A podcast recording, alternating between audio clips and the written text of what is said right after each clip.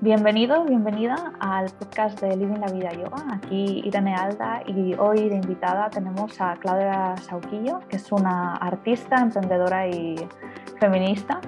Eh, nos conocimos en, en, Barcelona y la verdad es que es todo un placer tenerla aquí en el, en el podcast hoy. Hola Claudia, ¿qué tal estás? Hola, pues estoy muy feliz de estar aquí. Gracias por invitarme. Nada, es, es, la verdad es que todo un placer porque, bueno, ya te lo he dicho muchas veces, pero siempre te considero una mujer súper inspiradora. Para que haya un poquito de contexto, creo que a Claudia la conocí en Barcelona hace unos, voy a decir, cuatro o cinco años. Sé que ya no se acuerda de mí, eh, pero, pero estaba en Shanti Vida pintando y porque, bueno, Shanti Vida es un estudio en Barcelona en la que ella creó toda la imagen visual eh, del estudio y bueno, la vi, la cotillé en Instagram y dije, wow, esta tía tiene algo como muy, muy guay.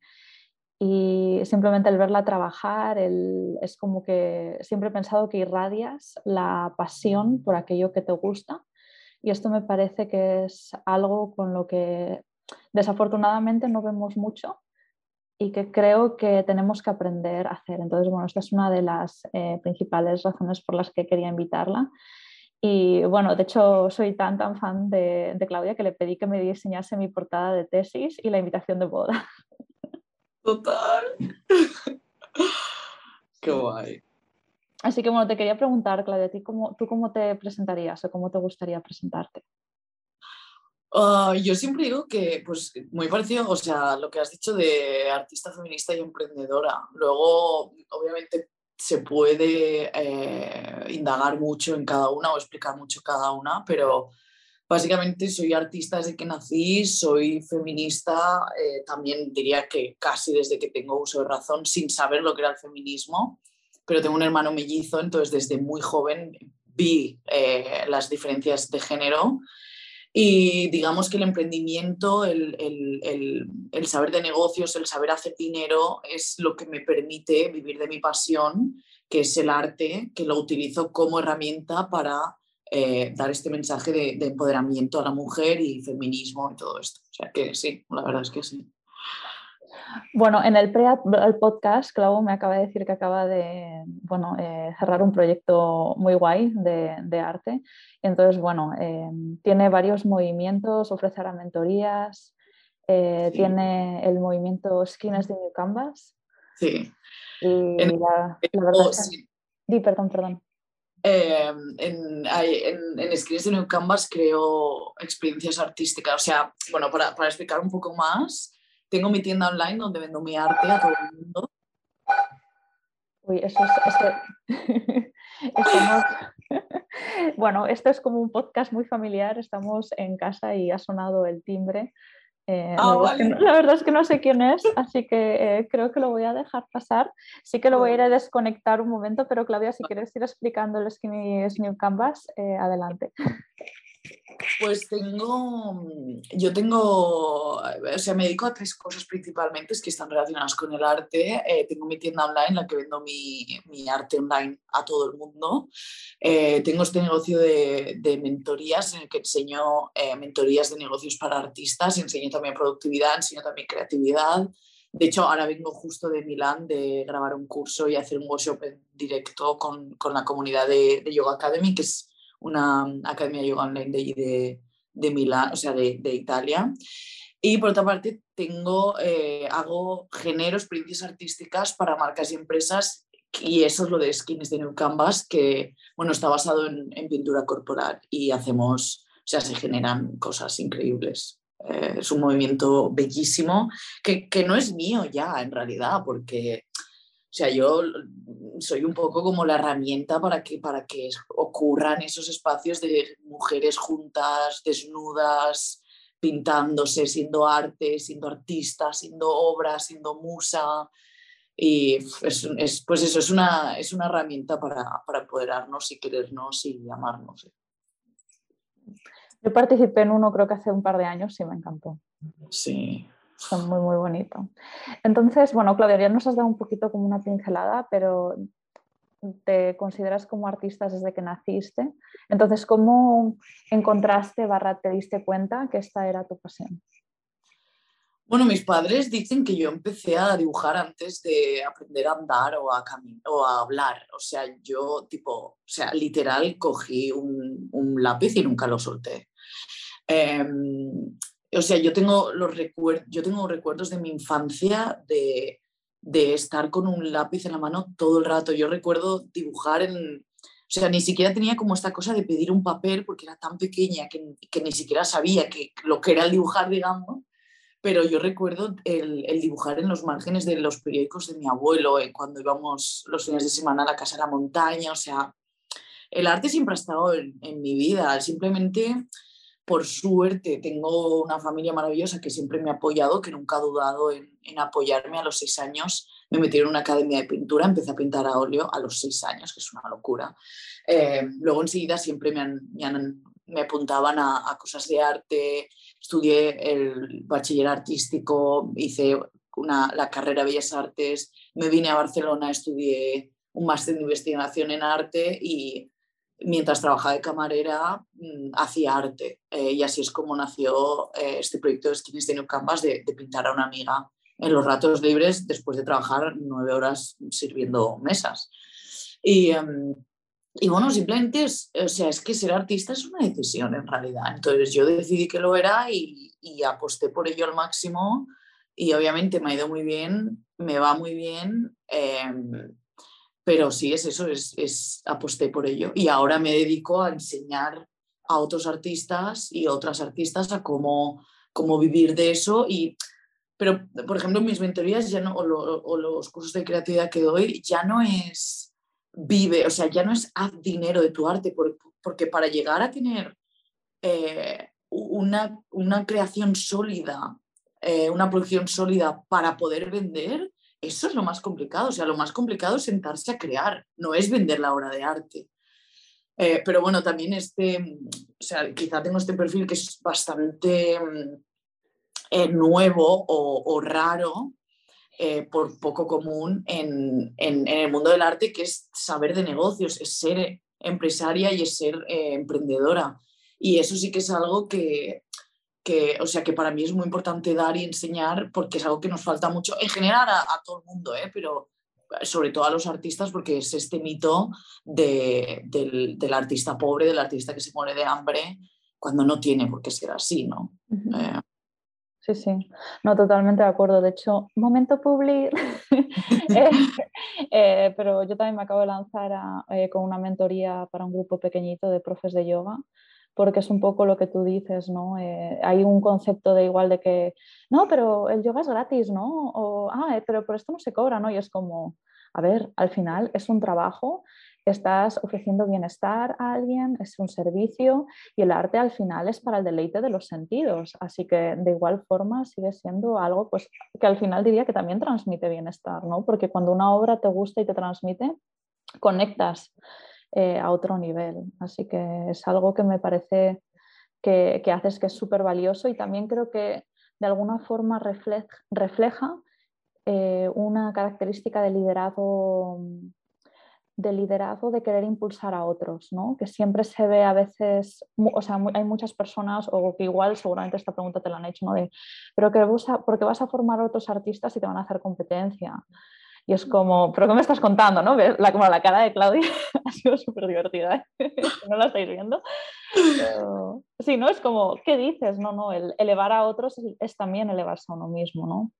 Pues mira, te diré, nunca me han hecho esa pregunta, nunca me han dicho eso. Bueno, es que me a mí me parece súper absurdo en realidad esa, o sea, ese, ese, mindset, ¿no? Porque al final es, es, una forma de ver el mundo. Em, yo creo que yo creo mucho en la abundancia, yo creo que soy una persona muy abundante y me, me, lo trabajo para ser abundante porque al final es una práctica, o sea, es algo que, que se genera con la práctica. Em, y, o sea, yo también creo mucho en la generosidad del universo, que en cuanto das, recibes, y ya no es que des para recibir, pero, o sea, es una regla, es lo que pasa, ¿sabes? Em, entonces, sí, yo creo mucho en, en, eso, en la abundancia, creo que hay lugar para todas las personas aquí en este planeta, en este universo. Y, y sí, sí, y total, o sea, bueno, es que de hecho, mi familia, uno de los valores principales es la generosidad. Mi, tanto mi madre como mi padre, mi hermano, son personas hiper generosas. Entonces, a mí eso me ha, lo, he crecido con eso, ¿no? De, dar todo, eh, de forma sana, pero, pero de dar, de decir, Colin, tengo algo que muchos artistas carecen, yo no lo quiero para mí, yo lo doy y quiero que, que todo el mundo sea libre, ¿no? Al final es un poco el, esta idea de, para mí, o sea, yo parto de que el mundo es, es, terrible ahora mismo, bueno, en general, ¿no? Es terrible, pero en este momento es muy terrible, que esto puede ser muy depresivo, pero para mí es lo contrario, es decir, vale, ¿qué hago? Eh, ¿Lo acepto y entonces me deprimo? Eh, ¿O lo acepto y lo cambio? Para mí la manera que yo tengo de cambiar este mundo o de querer cambiar este mundo es eh, o sea, yo creo que la manera que, que, el mundo sería un poco mejor es si la gente estuviera bien, la gente fuera más feliz. Yo creo que eh, mi manera, la herramienta que tengo yo es a través del feminismo, empoderando a las mujeres, las mujeres más libres, más felices, y a través de eh, la expansión de los artistas, los artistas son más libres, hacen arte, se dedican a hacer arte, mm, los artistas son personas más, más, más felices, el mundo va a ser un poco mejor. Entonces, para, al final para mí es, es, es es esa mentalidad, ¿no? De decir, bueno, aparte es que esta cosa de que, que, el arte no es mío y que no es mi profesión, es algo que yo hago porque no tengo lección, porque estoy obsesionada con hacer arte como todo. Claro, entonces no, lo, no puedo elegir, pero, pero es esta cosa de decir, es que somos todos y todas somos uno. O sea, para mí no hay, no hay mucha diferencia y a veces cuando pienso en esto, me explota un poco la cabeza, ¿no? Es decir, es que todos los seres humanos somos uno, es que no hay diferencia real entre una y otra, ¿no? Em, y, pues sí, claro que te quiero ayudar a que estés más empoderada como mujer y como artista y que estés mejor para que el mundo esté un poco mejor, para que todos estemos mejor, ¿no? Bueno, creo que aquí nos llevamos todos una, no quiero decir lección porque no, no de lección de, pero digamos un, un mensaje de, apoyo y, de, generosidad que me ha gustado, ¿no? porque la abundancia. Y entonces, bueno, dado que dices que estás eh, o trabajas o vives ¿no? desde la abundancia, eh, te quería preguntar, ¿qué hábitos realizas de forma regular para sentirte equilibrada en tu trabajo? Pues principalmente yo te diría que eh, el escribir, el escribir como forma de, como diario, o sea, como, como escritura, que en realidad no es arte, o sea, no, es, no como arte, no como este tipo de creación, sino más como una manera de, plasmar lo que tengo dentro, em, eh, en, pues eso, a modo de escritura. para mí esa es, o sea, justo hoy estaba escribiendo sobre eso, que es un hábito que a mí me ha cambiado la vida muchísimo. Em, y, y, y, sí, eso, yo creo que, porque al final depende un poco de cómo lo enfoques, ¿no? Pero, pero sí, yo o intento todo el rato como tomar muchos riesgos también es algo que, creo que es muy abundante, ¿no? decir, ok, eh, universo, te, confío en ti, quiero esto, eh, confío en ti, voy a tomar el riesgo a ver qué pasa. Entonces escribes sobre eso y luego vuelves eh, a lo que has escrito después de unos meses cuando ya hay el resultado de ese riesgo y dices, ves, es que cuando soy abundante y cuando tomo riesgos y cuando confío, entonces eh, recibo, ¿no? Que a veces no, que a veces pues lo pasas mal y ya está, pero bueno, tampoco pasa nada.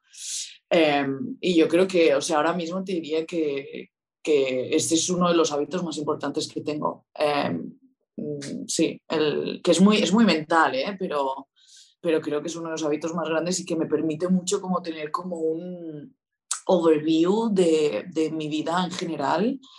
Em, que bueno, al final es verdad que, o sea, es muy mental, es, un proceso muy intelectual y desde ese lugar es muy fácil también engañarse, ¿no?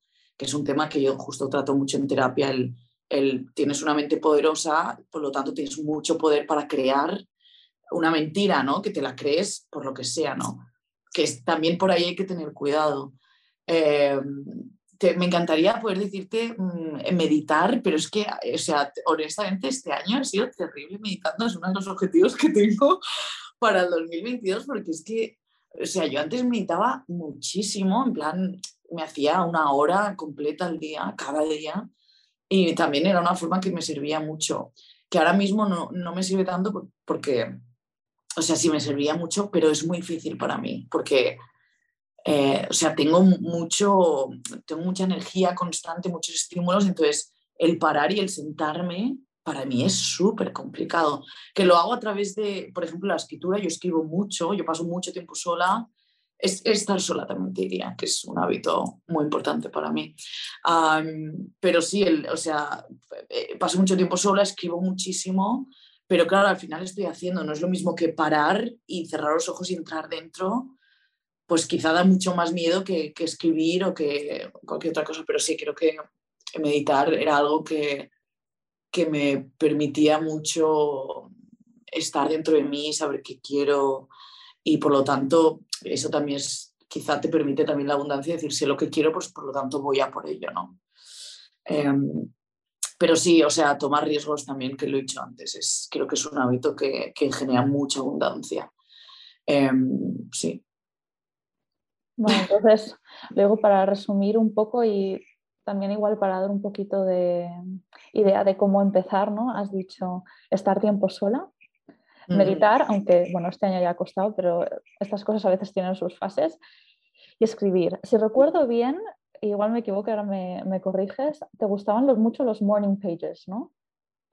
Sí, bueno, eh, sí, o sea, para mí es cuando digo, o sea, yo empecé casi más escribiendo haciendo los morning pages.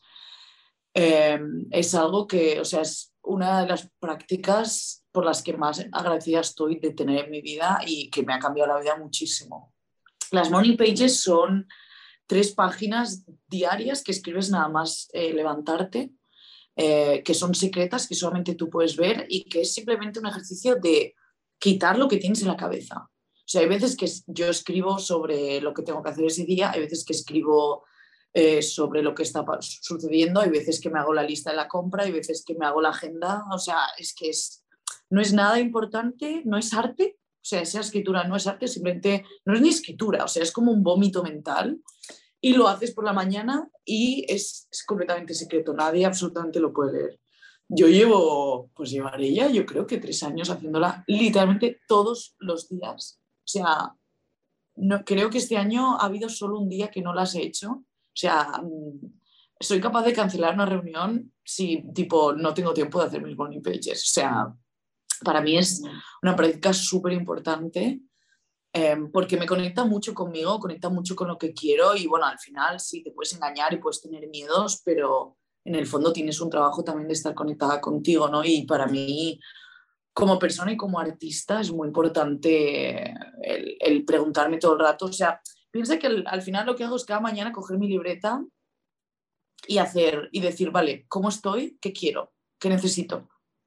¿Y qué está pasando en mi vida? O sea, eso es mi práctica cada día eh, que forma parte de las morning pages de mi morning routine, que para mí es súper sagrada y que me hace, me hace mucho sentir que estoy, que estoy, que estoy aquí en el presente. O sea, no, yo no, desde que tengo una morning routine, desde que escribo, no tengo la sensación, no me despierto perdida nunca. Y antes sí que sentía en plan de, ay, no sé qué hacer, qué voy a hacer hoy, que no sé qué. Y hoy, o sea, y ahora, desde que tengo esta, esta, esta, esta, este ritual de por la mañana, o sea, literal, que nunca, da igual donde esté, da, da, igual lo que esté sucediendo en mi vida, nunca me despierto perdida.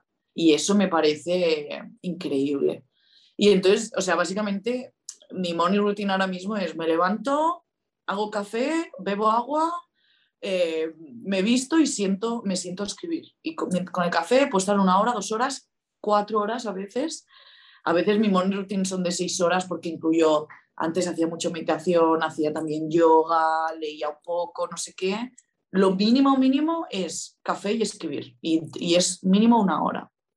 Y te digo, da igual donde lo haga. O sea, da igual en qué momento esté, da igual dónde esté, mi vida, o sea, mi día va en torno a, esta morning routine porque si no empiezo así, no, o sea, estoy como, como que no estoy, no estoy conmigo, como que no estoy ese día, como me siento tipo como perdida, como desanclada y me sirve mucho, la verdad. Sobre todo también porque el mundo en general va rápido, mi vida va, o sea, mi vida es súper veloz, pasan mil cosas en, en un día, en una semana, en un mes, en un año entonces, para mí es una manera de también de anclarme mucho en el presente, ¿no? Y de, de registrar lo que está sucediendo también, también como eso, ¿no? Como ejercicio de registrar y de, estar aquí, de estar un poco presente. Y es mi momento conmigo y, me gusta muchísimo. Guay. Bueno, esto es muy divertido escuchar a Claudia hablar tanto, porque si conoces un poco a Claudia, sabes que es bastante introvertida y un poco como no me apetece socializarme, pero luego si se engancha a hablar, yo creo que sobre todo cosas que le gustan. o qué carrería, me encanta. Eh, entonces, Clau, si para alguien igual que está empezando, igual quiere empezar una rutina mañanera, ¿qué le podrías recomendar? Ah, seguro que dices escribir.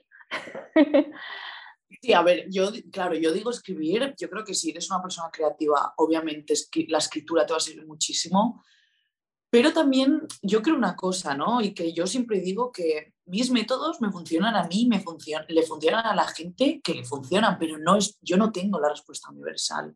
En el sentido de que a mí escribir me funciona, yo se lo recomiendo a todo el mundo, pero entiendo que hay gente que no le va. Igual que a mí ahora mismo me cuesta muchísimo sentarme a meditar y hay veces que es lo que justamente lo que me ancla, lo que me hace sentirme así, pues hay otras personas que dicen, mira, pues yo ahora mismo escribir es algo que es que no, que no me funciona. Entonces, yo lo que sí que diría es que para hacer esta, esta morning routine es encontrar la práctica que te centre contigo, que dentro de ti, que te, que te haga estar contigo.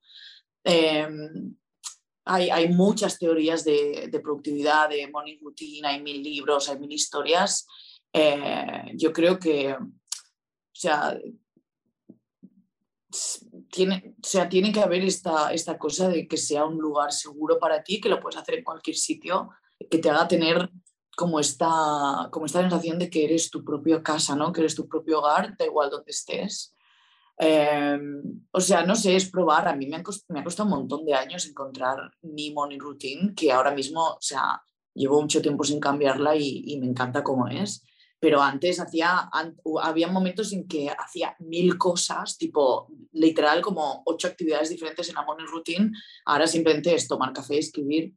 Em, durante años ha sido leer por la mañana. Eh, para mí, por ejemplo, sí que sí, lo que sí que hago, que, no lo he dicho porque como que lo doy muy por obvio en mi práctica, pero sí que es café, escribir y luego al final de escribir eh, me planeo el día siempre. O sea, nunca, nunca empiezo el día sin saber qué tengo que hacer. Y eso también es otra manera de anclarme, ¿no? Pero yo creo que es un poco el, el probar también qué te apetece. Hay gente que, su morning routine será tomarse un té, eh, meditar y hacer yoga. Pues muy bien. Hay para otras que igual es caminar igual para otras es leer un poco, igual para otras es, no sé, cantar o, bailar. Entonces yo creo que depende un poco de, del momento en el que estés y lo que te apetezca y que, o sea, lo que sí que diría, que es por mi propia experiencia, es no, no, o sea, la routine es un ritual y es algo que te conecta contigo y tiene que ser fácil, o sea, no te metas a hacer 8.000 cosas que hay momentos de tu vida que te hará falta porque eso será lo único que te ancle a ti en tu vida y, te hará falta y te apetecerá, pero, pero muchos otros, o sea, no. Y hay mucha gente que abandona las cosas porque se complica demasiado.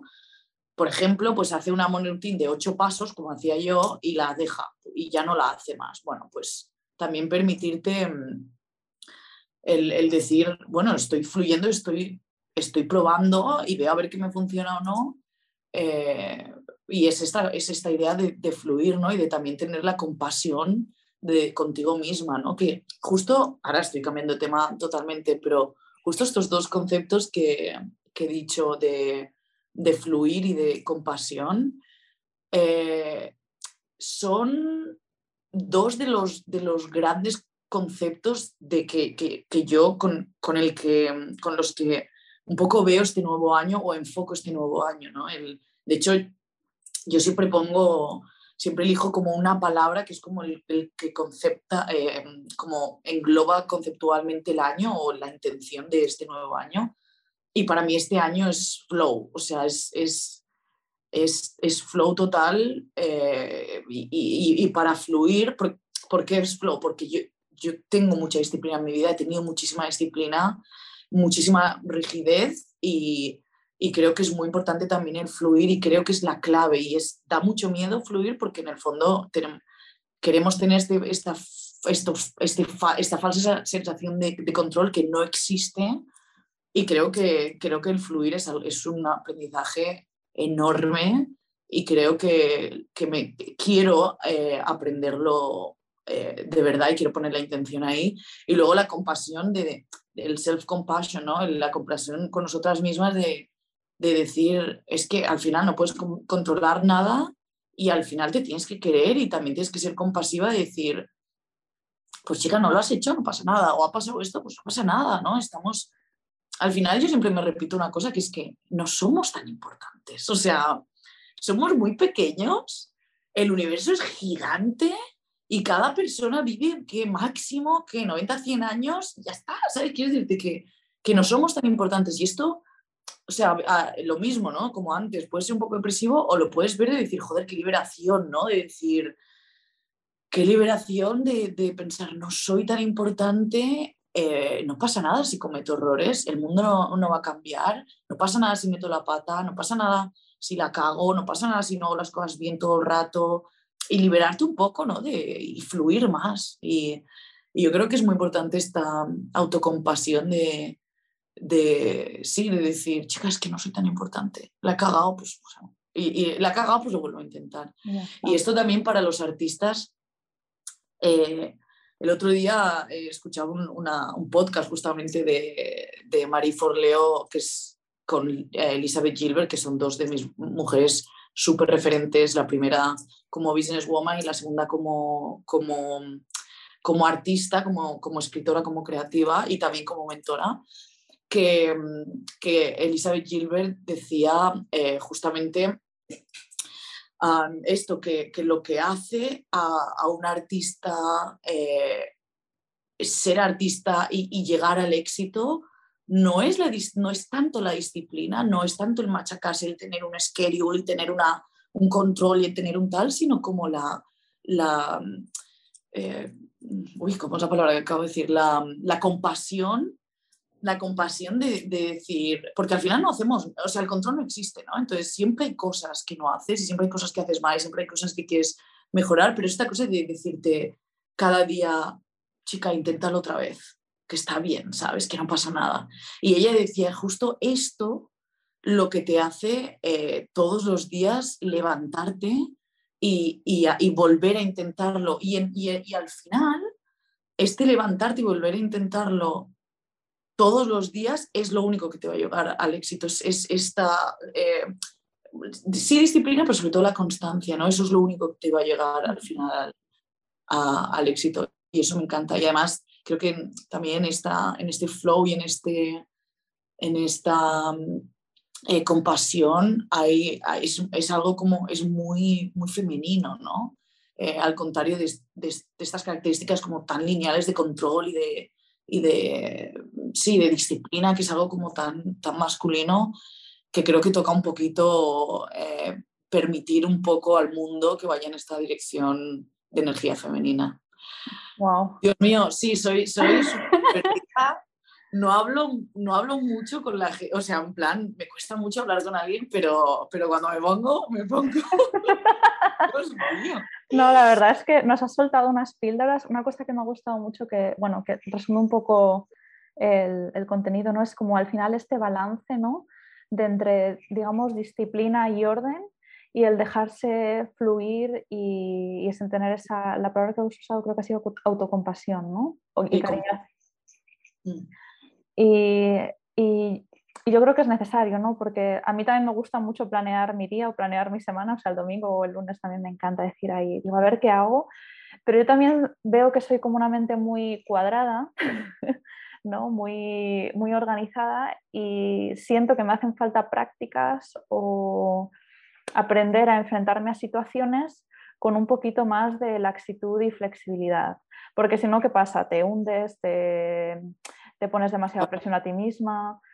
Entonces, este, este, elemento de fluidez para sobre todo personas que son muy autoexigentes, eh, que seguramente los artistas seguramente que lo son, ¿no? porque es como, nunca está mi obra 100% acabada. Y esto yo creo que es eh, se reflejan muchos otros tipos de trabajos, proyectos eh, y, y, emprendedores, ¿no? Que siempre sientes como que no está listo. no está listo. Sí, total, total. Y además es, em, es como, justo hablando, el perfeccionismo, que es lo que justo lo que estamos hablando, sea, es, es, una trampa mortal absoluta para, para, o sea, para los humanos en general, pero para los creadores, para, para, para los artistas. Es terrible porque además, o sea, literalmente es solamente una excusa, es una manera elegante de decir tengo miedo. Tengo miedo, no, no, voy a poner lo que acabo de hacer en el mundo. Tengo miedo, no voy a terminarlo para no, para no ir a lo siguiente. Eh, tengo miedo, no, no, voy a, no voy a enseñar esto a todo el mundo por, el, por lo que dirán, ¿no? Entonces, esta excusa de, no, es que soy perfeccionista, a mí es que me cuesta mucho acabar las cosas, no, es que tiene que estar perfecto. Mira, querida, mm, no, o sea, hay que entender que al final el, el perfeccionismo, o sea, es literalmente una excusa para no avanzar. Y y sí, sí, total. Y, y, y, los artistas lo tenemos muchísimo. Yo no tengo nada de perfeccionismo, te digo la verdad. Y creo que es la única razón por la que, por la que hago tantas cosas y he hecho tantas cosas siendo tan joven, porque no espero hacerlo perfecto. Ahora, por ejemplo, que te decía, ¿no? Que, que vengo de Milán de grabar un curso de creatividad en italiano. O sea, que yo no he vivido en Italia, no he estudiado italiano nunca, o sea, yo tengo la suerte de que ha, ha, habido alguien italiano un periodo de mi vida, en mi vida, pero ya está, ¿sabes? Y, y yo cuando me veo ahí delante de la, de la, cámara, del equipo de grabación, yo digo, madre mía, ¿qué estoy haciendo? O sea, pero qué locura, que luego salió súper bien y obviamente habían palabras que no sabía, pero da igual, ¿no? O como las mentorías que enseño que son en inglés. Si yo tuviera que esperar hablar un inglés perfecto, no, no daría esto, no, no, no podría ofrecer este servicio que, que yo no soy lo importante en esta cosa, no es como yo hablo inglés, es como, o sea, lo que tienen ellos que recibir de mí, que soy un canal, literal, o sea, yo soy un canal para que la gente entienda cosas o aprenda cosas o lo que sea, ¿no? Entonces, es esta cosa de decir, no soy tan importante, eh, no puedo controlar nada, eh, al final da igual lo perfecto que lo haga porque yo soy solo un canal y para mí los artistas también son solo un canal, ¿no? En el sentido de, bueno, mi obra igual no está perfecta, pero es que mi obra está al servicio de la humanidad en el sentido de va a hacer a alguien feliz, va a hacer a alguien sonreír, a alguien le va a despertar algo dentro que necesita que sea despertado y esa es, esa es la, la función de tu obra, por lo tanto, o sea, es egoísta guardarse las cosas para adentro, en mi opinión. ¿eh? Eh, muchísimo, sí, sí. Bueno, pues creadores, emprendedores y personas con proyectos, ya sabéis, a lanzarse, que Claudia nos ha puesto las pilas del perfeccionismo es una excusa, así que a quitarse la excusa y a realmente pues eh, ver que es eso, que es, eres un canal para transmitir lo que es importante y poder ayudar a otras personas, ¿no? que al final es lo que realmente vale y yo creo que también te motiva el trabajo ¿no? que hay detrás, porque dices, wow, es que si puedo ayudar a toda esta gente a sentirse mejor, a trabajar mejor, a llevar una vida más equilibrada, ¿cómo voy a permitir que mi complejo con el inglés o complejo con el italiano o la destreza que sea con la que te sientas insegura te pare? ¿no? Sí, total, totalmente, sí. Y bueno, ya nos has dado un poco también antes un, una pista, ¿no? De que como que el feminismo también, que lo habías vivido desde pequeña, y yo te quería preguntar, ¿no? Como de dónde te sale el, fuego del feminismo eh, y en la expresión del arte, ¿no? Es decir, dices que ya te viene como de, pequeña ese sentimiento. Entonces, si nos pudieses contar un poquito ahí la historia, a mí me encantaría escucharlo. Sí, eh, además me, gusta, o sea, me, gusta hablar de esto un montón. Um, sí, bueno, yo como decía, yo tengo un hermano mellizo eh, y o sea, desde muy joven, eh, a, mí, por ejemplo, me decía mi familia, siéntate bien. Y yo miraba a mi hermano y decía, ¿y por qué puede estar con las piernas abiertas y yo no? Pues porque tú eres una señorita. O me decían, recoge la mesa. Y yo decía, ¿y por qué mi hermano no? Y no pensaba, o sea, no pensaba el por qué, pero entonces me empecé a dar cuenta cuando la respuesta era, porque eres una señorita. Y no solo mi familia en general, o sea, el, el, el mundo en general, la sociedad, la cultura, ¿no? De, Eres diferente por tu género. Em, y además, no solo eso, sino que también mi familia, eh, mi madre es la, alfa, es la, un poco la que dirige y mi padre es súper diferente a la mayoría de hombres porque es, es, es dulce, es tranquilo, es bueno, está, es servicial, no es, claro, no, no es el típico hombre que tal, que, que tiene esta masculinidad tóxica. Y al contrario, mi mamá es una mujer súper fuerte. Mi familia está llena de mujeres súper fuertes. Mi tía Eli es increíblemente fuerte, mi prima, mi abuela. Entonces, yo tengo, he tenido este ejemplo de mujeres muy fuertes, de un hombre maravilloso, con una masculinidad preciosa y sana, que es mi padre. Luego, el ejemplo de, mi hermano, que podía hacer cosas o que a él no le cuestionaban solamente por, por su género, por ser hombre.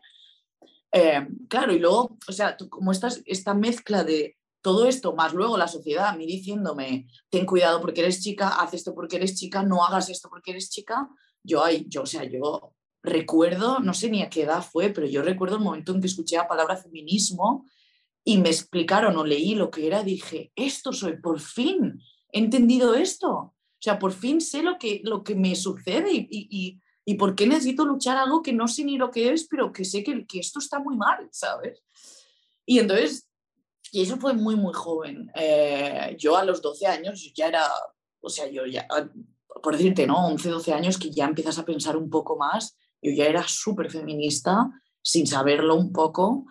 Eh, y ya de ahí, pues al final, toda mi arte ha estado, o sea, al final el feminismo es como parte muy de, es como un poco muy, muy mi lucha. Eh, y luego al final mi arte es también, es, o sea, es como mi medio, es como mi herramienta, es como mi, mi arma, digamos, ¿no? Para, para luchar esta lucha.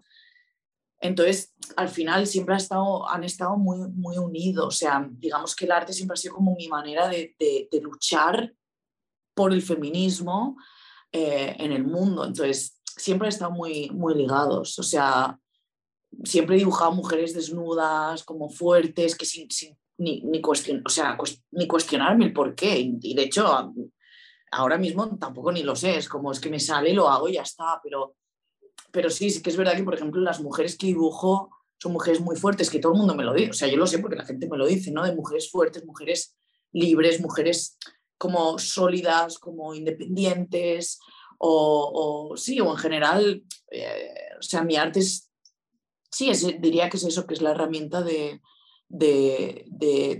que tengo para, empoderar a las mujeres a través del arte. Eh, bueno, las mujeres y los hombres y la gente no binaria y los no géneros y, o sea, digamos al mundo, ¿no? O sea, para luchar en, pro del feminismo es, es, el arte, o sea, mi arte es, es, la herramienta que tengo para eso, sí. bonita la historia, ¿no? Que, porque esa observación, ¿no? Ya de pequeña, mm. eh, que, por ejemplo, ahora son, yo creo que también conversaciones, ¿no? Que, que creo que ahora hay, ahora hay mucha más conciencia, ¿no? Y la verdad es que yo el cambio que veo un poco generacional es bastante grande ahora, cómo ocurren ciertas cosas, a cómo se educan niños.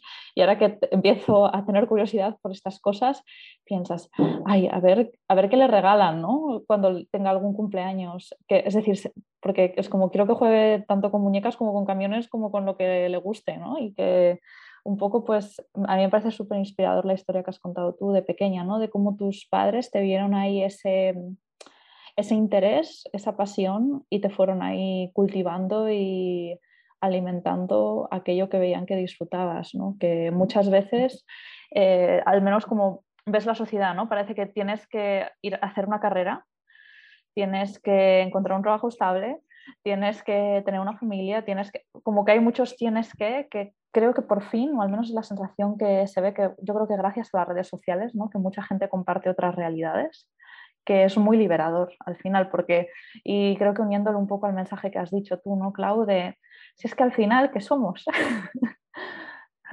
Somos el todo, pero a la vez somos que estamos aquí muy poquito tiempo, entonces... Sí, totalmente, totalmente. Bueno, a mí me gusta pensar que, o sea, a mí me gusta pensar que un poco el objetivo de mi vida es hacer un lugar un, un poquito mejor para, para este bebé que está en camino de, ti, o sea, para tu bebé, ¿no? O sea, para mí es, muy claro y creo que, que, o sea, es importante hacer esto y, y, sí, al final, obviamente, los padres tenemos muchísima responsabilidad. Em, y, y, sí, o sea, eh, eh, es, es, sí, es, es, terrible. Yo también te digo que yo tengo la suerte, hablando del feminismo, da suerte, no sé si da suerte, pero yo al, al, cuestionarme todo desde tan joven, o sea, digamos que para mí nunca ha habido un de repente me despierto y soy feminismo, o sea, me doy cuenta del feminismo y me doy cuenta que he vivido una mentira, es que yo he sido siempre consciente de, de la basura que vivimos, entonces, para mí nunca ha habido un despertar, que esto lo que pasa es que, por ejemplo, muchas personas, no son mujeres, ¿eh? pero en general muchas personas igual tienen 30, 30 y pico eh, años, incluso 40 o más, y de repente se dan cuenta de lo que es el feminismo y se dan cuenta que han vivido una mentira. O sea, feminismo es como que te quita un velo enorme de, la, de los ojos y, y, ves la realidad, ¿no? O la ves más. Entonces, claro, lo que pasa es que la gente se enfada muchísimo porque dice, he vivido una mentira durante toda mi vida. A mí me pasa que yo de preadolescente, adolescente estaba muy enfadada porque obviamente lo veía, veía toda la basura, pero ahora es como que no siento ese enfado. O sea, ahora tengo ganas de decir, hay que luchar y luchemos. Y, y, luchemos también desde el amor, no desde la rabia, ¿no? Porque al final es, o sea, es un sentimiento muy negativo y sí, siento rabia, pero transformemos eso en por qué siento rabia. Siento rabia porque, porque esto es terrible, pues cambiémoslo de nuevo, desde, desde el amor, ¿no? De decir, no sé, de, por ejemplo, eh, a mí me dicen burradas por la calle todos los días, ¿no? El catcalling, el eche, guapa, no sé qué, o me sirvan como un perro y cosas así, ¿no? Que dices, yo al final puedo responder con muchísima rabia y enfado y tal, pero igual a veces, que no siempre, a veces me enfado y le digo, tío, cállate ya, o a veces me giro y le digo, tú, tú, o sea, sabes que no puedes hacer esto y que esto está mal y te explico por qué y, igual la próxima vez te, lo, cuestionas un poco, ¿no? Y a mí me han pasado en situaciones de, de, que la persona, o sea, de que el tío, porque son tíos, digamos la verdad, de que el tío diga, hostia, no me había dado cuenta, en plan, perdón y gracias, ¿sabes? De decir, wow, mm, qué bien que, que me, que, me lo hayas, que me lo haya explicado, que hay otros que te dicen que no, que te dicen, pues sí, te sigo como un perro porque es una perra y dices, ¿sabes?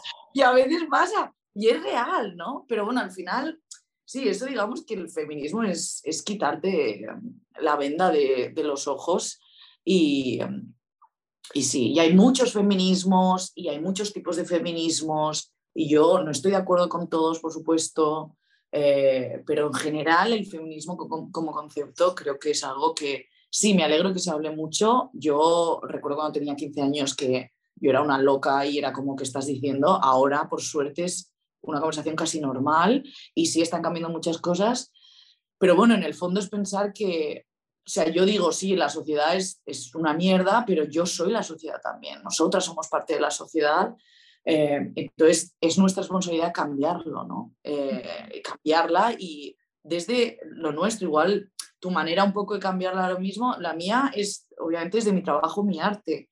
La tuya igual ahora es también a través de tu hija, ¿no? De, de decir, tú eres una madre en esta sociedad y tú ahora mismo le puedes, puedes cambiar eso, le puedes enseñar otras cosas o le puedes dar un tipo de libertad. O... Sí. Sí, sí. Y de hecho me ha gustado mucho lo que has dicho de, de hacerlo desde el, no desde el enfado, desde la ira. Y el ejemplo que has dado creo que lo, lo que voy a decir como que lo ejemplifica muy bien. Y es que hay mucha ignorancia, como que no te das cuenta de que eso por alguna razón está mal. Es como que está tan tejido dentro de la sociedad y lo normalizamos tanto que es como, es eso, ¿no? que no te lo cuestionas y yo creo que también ahí viene lo que has dicho de, es un velo que de repente se destapa y te enfadas, ¿no? Porque es como algo que no eres consciente y de repente haces clic, ¿no? Mm, y, eso, y, eso, al final es la, la, educación, ¿no? Que bueno, te imaginas igual luego nos cambian el sexo y es niño, así que... Bueno, pues también hay mucho que educar a un niño. Por supuesto.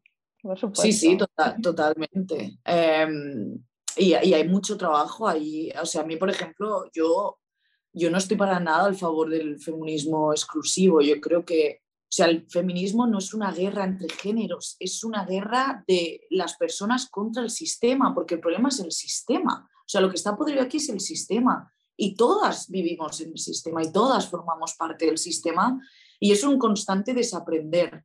Eh, pero sí, es esta lucha desde el amor. Voy a decir justo porque el otro día volviendo de Milán en el avión me acabé un libro que me encantó, eh, que se llama Love Warrior, no sé cómo es en, castellano, de Glennon Doyle, por si alguien se lo quiere leer, y habla justamente todo este concepto de luchar desde el amor, porque a mí, o sea, lo explico porque para mí fue un, alivio leerlo, porque a veces cuando hablamos de lucha y tal y no sé qué, es como, ay, qué agresiva, ay, qué extrema, ay, qué no sé qué, tipo, no tienes que luchar, tienes que dar amor. Y yo a veces pienso, bueno, pero, sea, eh, doy amor, pero estoy luchando, o sea, es una lucha al final, porque es real y, vamos a dejar de fingir que, que, las cosas están bien y que no pasa nada, ¿no? En plan, para mí, desde mi, desde mi, mi punto de vista, sí es una lucha, pero bueno, luchemos desde el amor y además celebremos también, ¿no? O sea, luchemos desde el amor y desde la celebración o hacia la celebración en vez de, la rabia o el enfado, ¿no? Pero sí, a mí me creo también que como mujeres también es importante que nos permitamos estos sentimientos, ¿no? De, estar enfadadas, de, luchar, de, decir que no, es parte también del, del, feminismo y es parte también de nuestra liberación. Entonces, esto lo decía porque el, otro día cuando justo cuando acabé este libro me acuerdo que lo cerré y dije, y sentí alivio decir, sí, soy una, digamos, guerrera de amor, ¿no? De alguna manera de, de sí, sí, soy una guerrera, sí, estoy luchando y no hay nada malo en eso y puedo luchar y puedo ser mujer y puedo luchar y puedo dar todo el amor del mundo, ¿no? Y, y no, y, no, y no tengo por qué elegir una cosa y otra, ¿no? O no tengo por qué ser extrema. Que luego también esta cosa, yo estoy acostumbradísima a escuchar, eres demasiado extrema.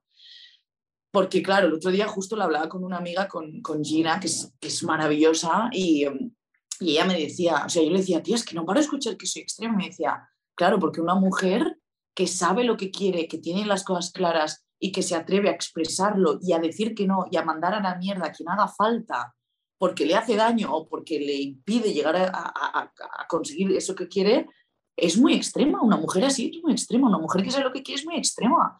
Una mujer que habla es muy extrema. Y yo decía, jolín. ¿Cómo?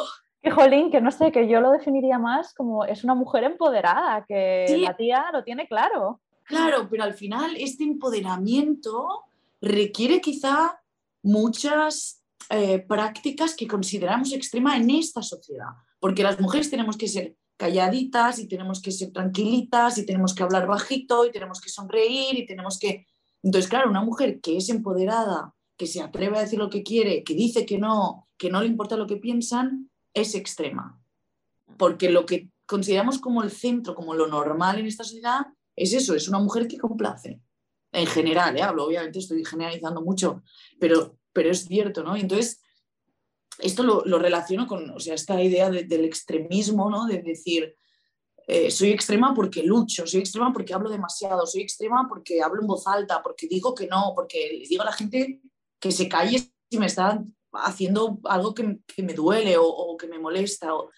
Sí, soy extrema y, ser y luchar, o sea, ser guerrera está considerada como esta cosa extrema, pero también de hacer las paces con, con, este concepto del extremismo y de, la lucha, entre comillas, de decir, pues sí, oye, estamos aquí, estamos luchando, no pasa nada, y sí, somos extremas. Pues mira, sí, a lo mejor sí, a lo mejor somos extremas y no pasa nada, ¿sabes? Y es la manera quizá de, cambiarlo, que luego hay, hay otras personas, otras mujeres que lo cambian de una forma quizá un poco mucho más elegante y de voz baja, pues oye, me alegro, yo no soy una de ellas, y la mayoría de mujeres, bueno, no me atrevo a decir la mayoría, pero muchas mujeres que están en, en una lucha feminista muy obvia también son consideradas muy extremas porque hablan muy en voz alta, porque son demasiado. Y bueno, igual también hay que hacer las paces con eso, ¿no?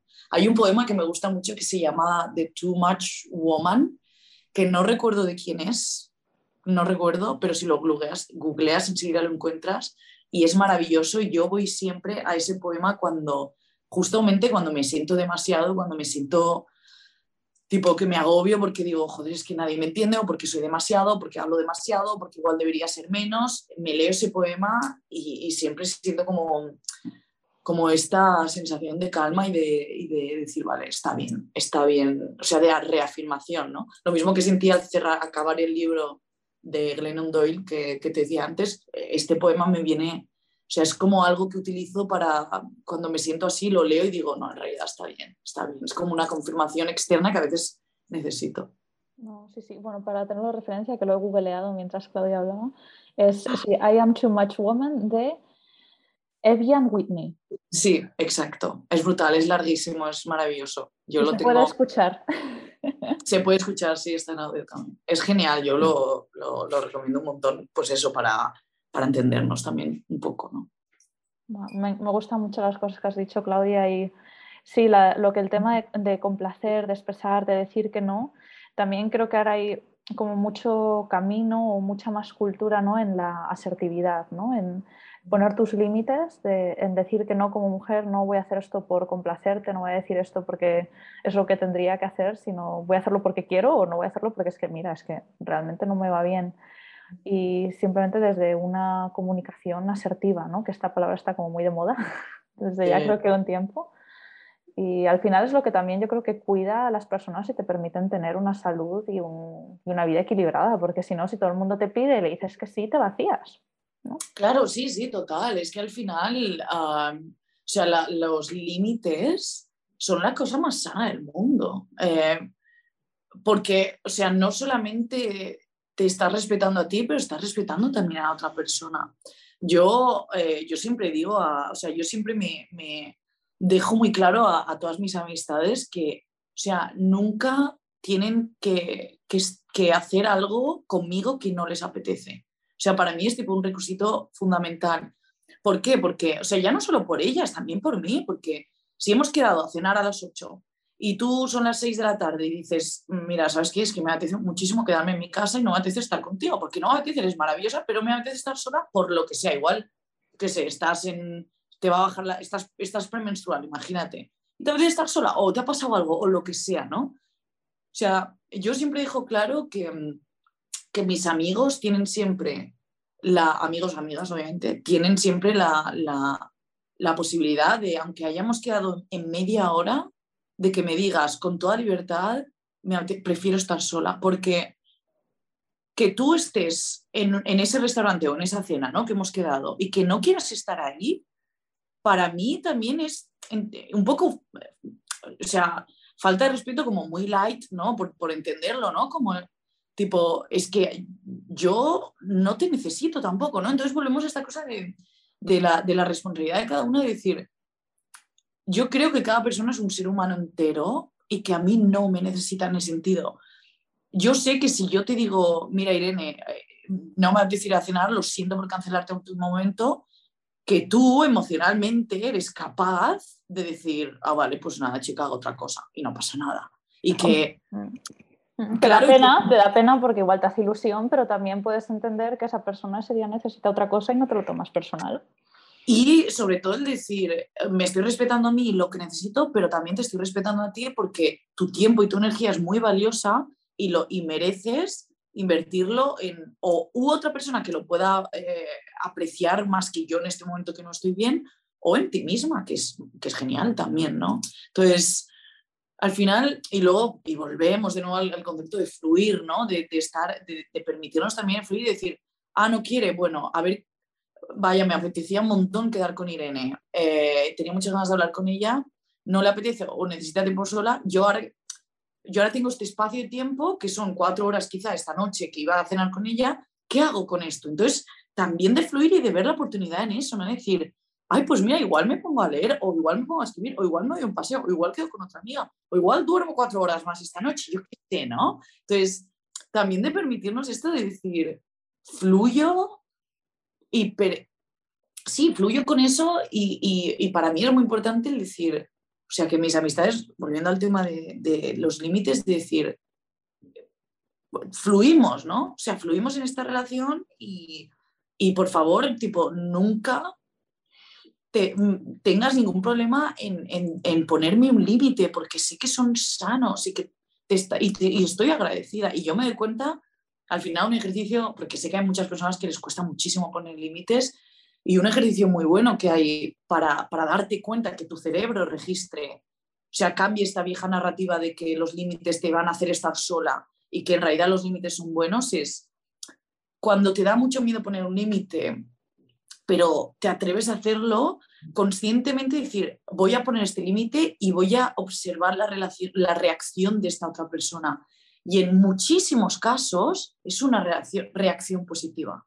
Es increíble, porque a veces dices, ay Dios mío, voy a cambiar la reunión, me va a matar porque no sé qué, porque no sé cuánto, y te pones a pensar muchísimo y dices, eh, voy a cambiar la reunión, perdón. igual la otra persona te dice, ah, vale, sin problema. Y tú dices, wow, ¿sabes? O sea, Fluyes. A enfadar o que me iba a decir. Y la otra persona dice, ah, vale, claro, sí, sin problema. Entonces, el ejercicio ahí está de, obviamente, primero hacer esto, de tomar este riesgo y de, y de, y de atreverte a poner este límite, pero luego de conscientemente registrar y decir, ves, no ha pasado nada. Por lo tanto, el próximo límite que tenga que poner, puedo, o sea, mm, mm, como mm, recordar un poco y volver un poco este sentimiento de decir, vale, no pasa nada en realidad cuando pongo un límite y bueno, sí, obviamente la otra persona se puede enfadar, pero entonces también es el cuestionar de qué, tipo de persona tengo enfrente, ¿no? Eh, eh, o explicar también cómo te sientes, ¿no? De mira, es que necesito esto ahora mismo y, y, y si me quieres, dámelo, ¿sabes? Yo qué sé, ¿no? Es como, pero sí, sí, los límites son los límites y decir que no mucho. El, eh, decir que no es una de las prácticas de, de autoestima más grandes que hay en el, en el, mundo, de la vida que podemos hacer y nos da mucho miedo y es súper importante. Bueno, Claudia, vamos a ir cerrando, porque creo que estaremos ya cerca de la hora y la verdad es que nos, creo que nos has aportado una, bueno, no sé, yo al menos me siento como on fire, ahora siento como que tengo la energía súper alta y, y, si en algo, y si yo que sé, tengo alguna preocupación esta semana, es como, es que Irene, es que tienes que hacer esto. Así que un poquito para, digamos, cerrar, si nos puedes decir tres consejos así de una frase para mejorar nuestra productividad en proyectos, independientemente del tipo de proyecto que, podamos estar desarrollando, con, eh, ¿qué dirías? Yo diría, al final la productividad es, es el objetivo es, ser feliz, ¿no? O sea, es el único objetivo de la productividad en realidad, o al menos como lo digo yo. Yo creo que uno de, hablando de productividad en, la realización de proyectos o en la vida en general, creo que es muy importante disfrutar el proceso y no preocuparse por el resultado tanto. O sea, al final, tú creo que eh, en el arte esto se ve muy claro, eh, que, pero también en general, ¿no? Pero para los artistas yo creo, estoy convencidísima de que eh, el objetivo, la, la, ¿cómo se dice? Sí, el objetivo, eh, la finalidad de un artista es acabar una obra y empezar la siguiente. Entonces, o sea, literalmente es eh, disfrutar el proceso de que estás haciendo con la obra, terminarla, ponerla en el mundo, o sea, enseñarla, mostrarla al mundo y hasta empezar la siguiente. Entonces, creo que eso en productividad en general, ¿no? De decir, deja preocuparte tanto por el resultado, disfruta el momento, disfruta el proceso, eh, fluye y al final el, resultado va a llegar. Y si es bueno, oye, maravilloso. Y si es malo, pues chico, la siguiente. Y ya está. Entonces, yo creo que es muy importante eso, el, disfrutar del proceso, no preocuparse demasiado por el futuro que no existe, ni por el pasado, que obviamente ya no está, sino estar aquí, porque al final es lo único que tenemos. Tengo uno de mis mejores amigos, dice, solo tengo este latido. Y me encanta esa frase porque real solo tengo este momento, solo tengo este latido que está ahora y, la vida al final no es, o sea, no hay un objetivo, ¿no? Es el disfrutar el, momento eh, de ahora. Entonces sí, eso. Wow. Qué potente, ¿eh? Claudia, tierra potente, ¿eh? Me encanta, no, no, es, es, es fabuloso tenerte aquí, que nos empoderes tanto, porque creo que realmente es la, palabra. Y bueno, sí cerrar con unas eh, preguntas que estoy haciendo un poquito a todos. Eh, ahora no sé si estás practicando yoga, pero sé que practicabas yoga. Entonces quería preguntarte eh, cuál es barra era tu asana favorita y cuál odiabas, entre comillas, pero que sabías que te gusta. O sea, sabías que te la necesitas. Como que no además es que mi favorita, a ver, no sé, en realidad me gustan mucho los backbends, muchísimo, creo que probablemente son mis favoritos. me, me, odio absolutamente, no sé, no sé muy bien cómo se dice, creo que es barco. Creo. Esa, esa que es que te pones eh, los, que estás, o sea, que estás con, estás tumbada boca abajo eh, y, estirada y, tienes que, ¿cómo es? Sí, tienes que subir como las piernas y, lo, y los brazos. Es terrible, esa, es terrible. Esa la detesto. ¿Que las manos están en los tobillos? Sí, sí, más o menos, que estás como en el suelo así, estás tipo así y tienes que, que, levantar las piernas y los brazos a la vez y estás como así. Pero, ok, duda, ¿manos y pies en contacto o no? Eh, no lo sé, creo que sí, igual sí, es que no, no, no, no lo sé ahora mismo. Es que hay varias de ahí que son tipo terribles, pero todas las que son de levantarse así como boca, oh, no, esas tipo, no, no las hago en realidad, está fatal, pero no las hago. Ah, entonces, creo, creo, que te refieres a Shalabhasana.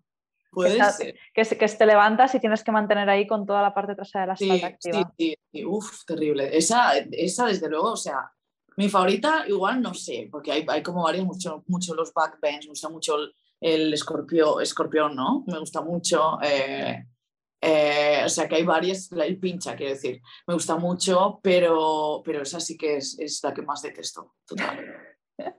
es dura, ¿eh? Tengo que decir que es dura. Qué bueno. Bueno, pues, eh, Clau, ¿dónde te encontramos? Me encontráis en eh, Instagram principalmente, eh, Claudia Sauquillo. también la newsletter, apuntaos a mi newsletter, también tenéis el link para apuntaros en, el perfil, de, en el labio de, de, mi Instagram, porque siempre hay un montón de contenido, es gratuita y es genial y a la gente le encanta. Somos un montón ya por ahí, es un espacio como también como muy íntimo, más que Instagram o más que las redes sociales.